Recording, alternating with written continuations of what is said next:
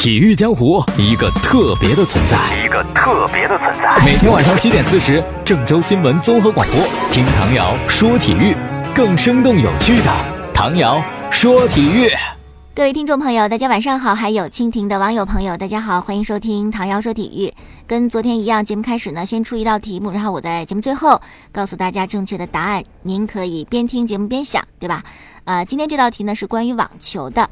我们经常会听说什么 ATP 一千啊，ATP 五百啊，这什么意思呢？是吧？ATP 指的是什么呢？这一千又是什么意思？那五百又什么意思啊？如果您知道的话呢，您就先放在心里啊，等着节目最后对答案。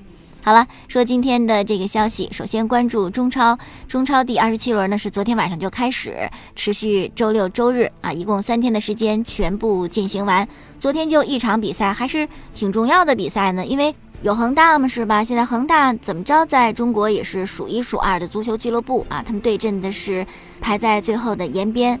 保级形势最为严峻的一支球队，我们昨天说了，恒大肯定想赢，因为他现在只比上港多四分，急于拉开积分上的差距，确保能够在本赛季拿到一个冠军。因为之前那两个冠军，足协杯亚冠都已经飞了没了，只能保这个啊，所以他们的任务和压力也是挺大的。而延边呢，一支要保级的球队。是吧？谁不想爬上岸？哪怕濒死的人也想自救啊！所以他们也是希望能够拿三分的比赛，应该还是很重要的。可是我记得足协说要在关键的什么事关夺冠呢，或者保级的比赛当中安排外籍的主裁判执法，但这场比赛事关夺冠和保级两个都占全了，却没有安排洋裁判啊。结果呢？这比赛当中就出现了有争议的判罚，而且还是特别重要的一个进球之前的一个争议的问题。好了，我们从头说这场比赛。这场比赛最终结果呢是恒大在主场四比三战胜了延边。之前没有想过延边会有这么强的攻击力吧？能打进三个球，很多人都调侃这场比赛看起来太过惊心动魄，双方交替领先。连央视的解说也说恒大这场赢的是吧？一直在坐过山车。那么两队当中呢，最为出色的球员，恒大这边是刘健，他梅开二度；呃，延边那边呢是他们的。外援前锋史蒂夫上演了帽子戏法，但是很可惜，央视解说就说，因为正好是刘健防史蒂夫嘛，那根本防不住，一过一个准儿。但是最后呢，是刘健的绝杀，让史蒂夫拿一分的梦想是告破了哈，算是刘健笑到了最后。但这个笑到最后是不是够光明磊落，是不是心里边坦坦荡荡，这个就不好讲了。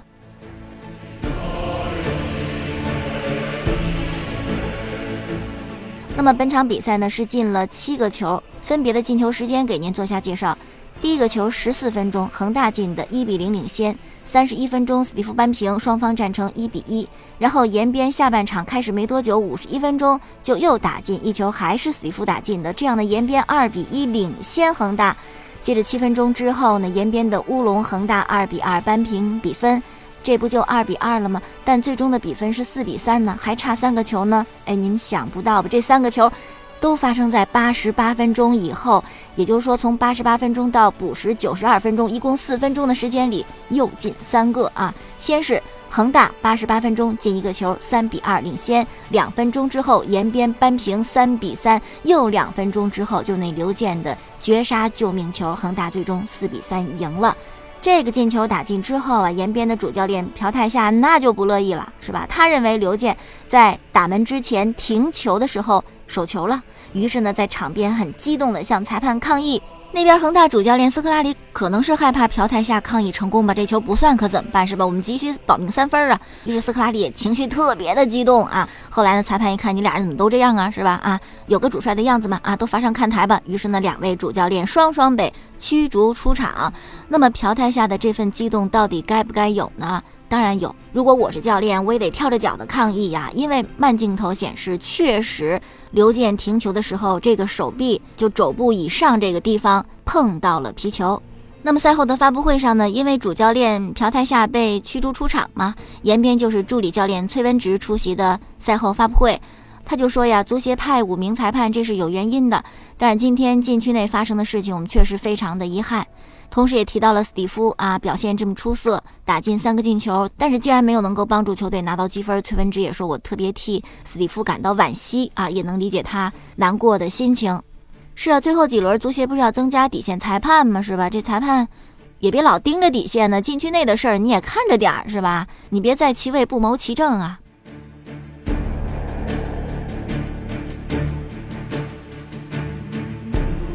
那么关于这个手球呢，我们再回放一下啊。当时恒大是开角球，球经过一名恒大队员传递之后呢，来到了刘健身边。刘健当时是在禁区里边啊，他是把球停了一下之后呢，起脚打门完成了绝杀。但这个进球呢，引起了很大的争议，因为人们认为刘健是手球的，那禁区内手球对不对？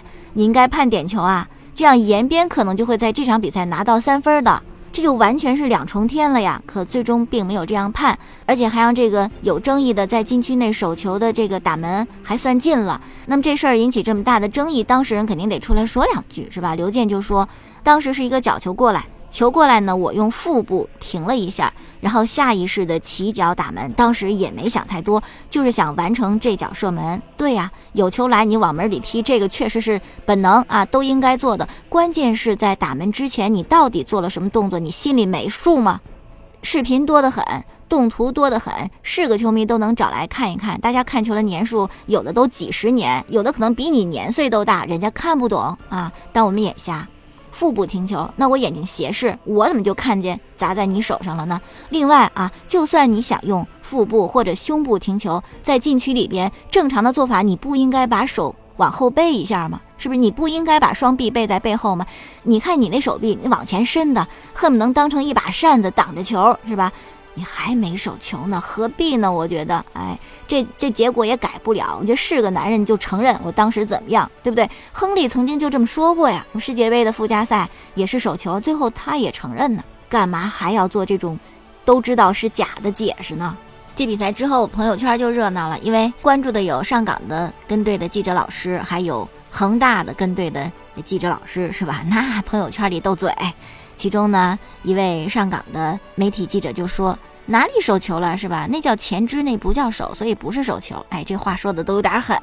还有我们河南的足球评论员就为延边就鸣不不行，是吧？怎么怎么倒霉的总是你们呢？怎么就那么委屈呢？啊，之前有天津泰达，现在有广州恒大。那这样来看，请三位洋裁判这还不够啊！啊，十六支球队就得请八位，是吧？钱别怕多花，足协又不是没钱，要不然你看你关键时刻有这么一争议判罚，虽然我们都认为延边这赛季上岸不了，降级的就是他，但也不能这样子降级呀，对不对啊？好，那么这一轮呢，足协请来的洋裁判执法的两场比赛都和天津的球队有关，一场是今天晚上天津权健对鲁能泰山的比赛，央视还直播啊，还有一场呢是周日。上海绿地申花主场对天津伊利泰达的比赛，来介绍这两位裁判吧。一个是瑞典的裁判，叫做埃里克森。埃里克森那算得上是欧洲顶级的裁判，多次执法世界大赛，比如说参加过2012年的欧锦赛，也就是欧洲杯啊；2016年的欧洲杯，2014年的世界杯都执法过呀。而且一六年欧洲杯的决赛就是埃里克森担任的主裁判，而且埃里克森很有意思，人有故事的一个人啊。当裁判呢纯属业余爱好，因为他曾经是一家传媒公司的老板，虽然后来不干了，但目前身家依然很多呀，啊几千万欧元。所以说他执法足球比赛完全是个人爱好啊。那这样的人也好，哎，最起码人家不缺钱，想拿钱贿赂我那是没门儿。还有一位洋裁判呢，是来自法国的托尼沙普隆。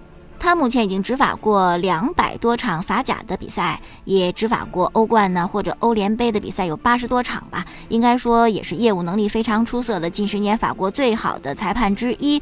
我们就看看这两场比赛吧，这两位洋裁判是不是真的就比中超那裁判高明了很多？今天一场季前赛，火箭呢是主场输给了马刺，九十七比一百零六。当然，火箭这个大将保罗缺阵。人火箭这心思也不在季前赛上，也不是很看重啊，看重的是常规赛。常规赛之前，这大将们就别太累着了，多休息休息。于是呢，保罗就休息了，只让哈登一个人带队上场。那么我们的中国球员周琦呢，也有上场比赛的机会，是最后的两分半钟吧，最后的两分半钟吧。最后的两分半钟吧，啊，没有得分，抢到两个篮板。其实我觉得现在就还不错了。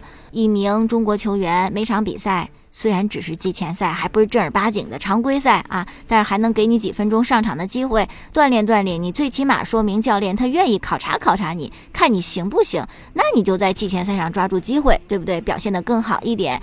可是呢，我们这个网络上小编。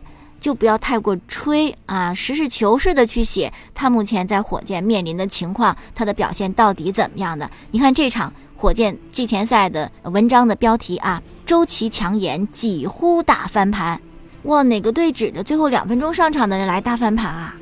一分没得有两个篮板，这很抢眼是吗？难道你的逻辑是这样的？两分半钟两个篮板等于一分十五秒就有一个篮板，那么全场比赛四十八分钟。那这一算能抢四十多个篮板呢？你是这样去统计的吗？那如果四十多个篮板，那确实表现很抢眼了。哎，我觉得真没必要这样去写，是吧？好了，再说詹姆斯。哎，我觉得有些事儿真的就不能提啊，一聊就糟了。我们之前还说过詹姆斯啊，进到联盟十几年，身体一直很好，没有什么伤病，一直出勤特别高。结果你看，说完之后，左脚踝给扭着了，在训练当中扭着的。呃，其实当时啊。没人觉得这事儿很严重啊，你养养呗。然后呢，还有参加了一场季前赛，结果比赛当中又扭了，现在这事儿就有点大，有可能是詹姆斯生涯当中遭遇的最为严重的一次脚踝的伤势。反正这教练就说了嘛，目前都不确定能不能够参加常规赛的揭幕战。不过呢，不过呢，值得庆幸的是哈，最后一场季前赛虽然詹姆斯没有上场。其实他也赢了，一百一十三比一百零六胜的魔术，韦德和罗斯领衔啊，球队打得还不错。当然，魔术也不怎么好，这也是他们获胜的一个原因。伤病啊，确实非常的折磨人。比如说马刺的少主卡瓦伊·莱昂纳德，今天呢，马刺主教练波波维奇接受采访就说，可能莱昂纳德呢是没有办法出战常规赛揭幕战马刺和森林狼的比赛，他呢是腿骨四头肌肌腱有伤。已经缺席了马刺的训练营和所有的季前赛，而且这个伤的恢复呢也不甚理想，现在也给不出具体复出的时间。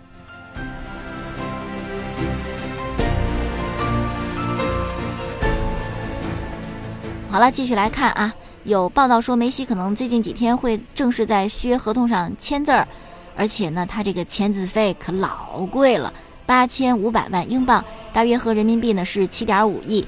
七点五亿没概念是吧？到底多少钱？哎，我们换成实在点的，就是北京二环。北京二环那房价多贵，大家知道吧？是吧？北京二环能买七十套房子，可以说巴萨为了梅西豁出去了，拼了。那么有钱的大巴黎挖内马尔的时候，签字费也不过是给了三万两千四百万英镑，而梅西就八千五百万英镑，两倍还多呀。那巴萨怎么能够这么有钱呢？啊，首先一点，巴萨挣的钱百分之八十四。都给队员发工资了，而且还只是工资，奖金都得另算啊。所以说，第一个原因就是人俱乐部呢不抠门啊，挣的钱都发给球员了。第二个原因就是他们要出售诺坎普球场的冠名权。那前不久马竞的主场卡尔德隆这冠名权不就出售了吗？改成万达大都会体育场是吧？诺坎普这会卖给谁呢？啊，卖给个好人家啊，这名字不要太违和了。再者呢，就是巴萨还和耐克要签新合同，那这样的话呢，球队也还会有一些收入的。据了解呢，可能最近呢，这个梅西就会在新合同上签字了。但是梅西有一个要求，就签字的时候不要给我拍照，因为我们之前说过嘛，巴萨现任的主席巴托梅乌。这个很多人认为他能力有问题，希望把他撤换掉。当时还有一个投票啊，超过一定人数就可以选举新的主席，但是人数最终没有超过。呃，然后有一个说法说梅西那会儿不签字，就是不想造成一种错误的印象，认为他支持巴托梅乌。你一签字，肯定巴托梅乌干得不错呀，是不是留住梅西了？这球迷高兴就支持他了，所以当时就说是因为这个原因梅西不签字。现在呢，签字又要求不拍照，还是想避嫌啊，不希望呢把他视作为巴托梅乌的支持者。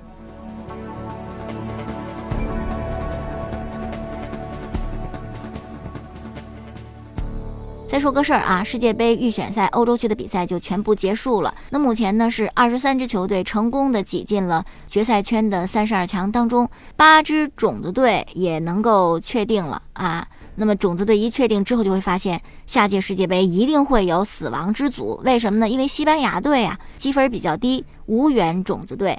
呃，世界杯的种子队是靠国际足联这个积分排名选前七位，加上东道主啊。那么正好西班牙排第八，所以呢就成为第二档次。那这样的话是吧？西班牙放在哪个小组，那个小组就非常死亡了。而且呢，死亡之组恐怕还不止一个，因为第二档球队还可能会有英格兰。乌拉圭、哥伦比亚、墨西哥、意大利，因为同一大洲的不能在同一球队，所以说西班牙、英格兰，或者是参加附加赛能够晋级成功的意大利，那就不能抽欧洲球队，就只能抽南美双雄，或者巴西，或者阿根廷，是吧？哎呀呵，这死亡之组还不止一两个呢。好了，再说一下上海大师赛男单四分之一的比赛。纳达尔呢是艰难获胜之后呢，进入四强将出战西里奇。费德勒呢则是战胜了加斯奎特，在半决赛的时候对阵波特罗。再说一个消息啊，就是利物浦官网昨天宣布，下周对阵曼联比赛之前呢，利物浦的主场安菲尔德球场的达格利什看台要正式的揭幕。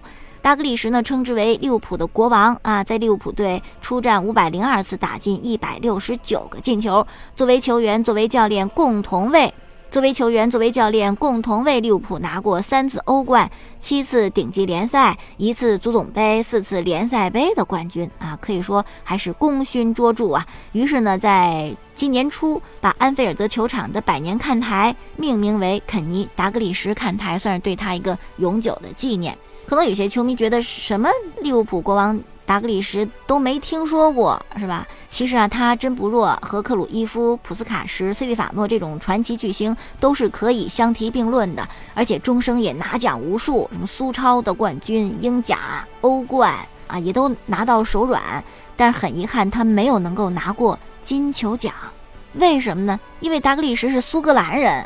苏格兰这国家队是很难进世界杯的，是吧？所以说他在国家队和世界杯大赛这个层面上，那没有留下什么华彩的篇章啊。